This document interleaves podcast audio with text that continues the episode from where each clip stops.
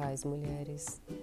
A mulher de destaque da Bíblia que eu quero trazer hoje para que vocês venham a meditar é a profetisa Uda. Ela está descrita no livro de 2 Reis 22 e 2 Crônicas 34. Os dois pontos mais importantes que eu gostaria de destacar dessa profetisa é que ela surge num cenário onde só existiam homens, ou seja, só se levantavam profetas. E ela aparece ali como sendo profetisa. Um tempo onde existia muita idolatria, onde se o rei Josias estava buscando a restauração do templo.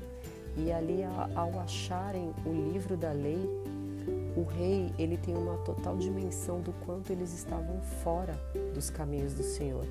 E o próprio rei pede para que os seus homens, os seus servos, vão consultar ao Senhor e esses homens eles vão em busca de Uda, porque eles sabem que ali existe uma mulher posicionada, uma mulher que tinha intimidade com Deus.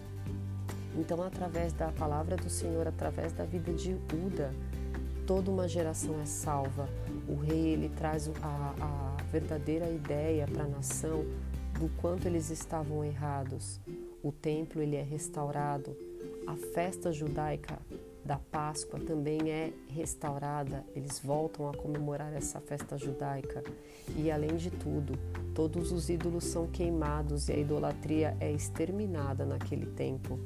Outro destaque dessa profetisa é a Bíblia ela traz ali o relato de que o seu esposo ele era um camareiro real, ou seja, ele cuidava das roupas dos sacerdotes. E em nenhum momento ela usa do seu cargo de profetisa para humilhar o seu esposo. Ela é profetisa, seu marido não é profeta, ele é um camareiro, mas em nenhum momento ela usa isso para se, para se sobressair do seu esposo. Isso nos traz, é, nos remete à submissão de Uda, né, do quanto ela foi usada em humildade, em posicionamento e em submissão. Amém? Eu espero que essa palavra tenha falado com vocês. Meu nome é Fernanda Michelini, eu tenho 39 anos. Estou esperando no Senhor a sua promessa e sou filha de Deus. Deus abençoe.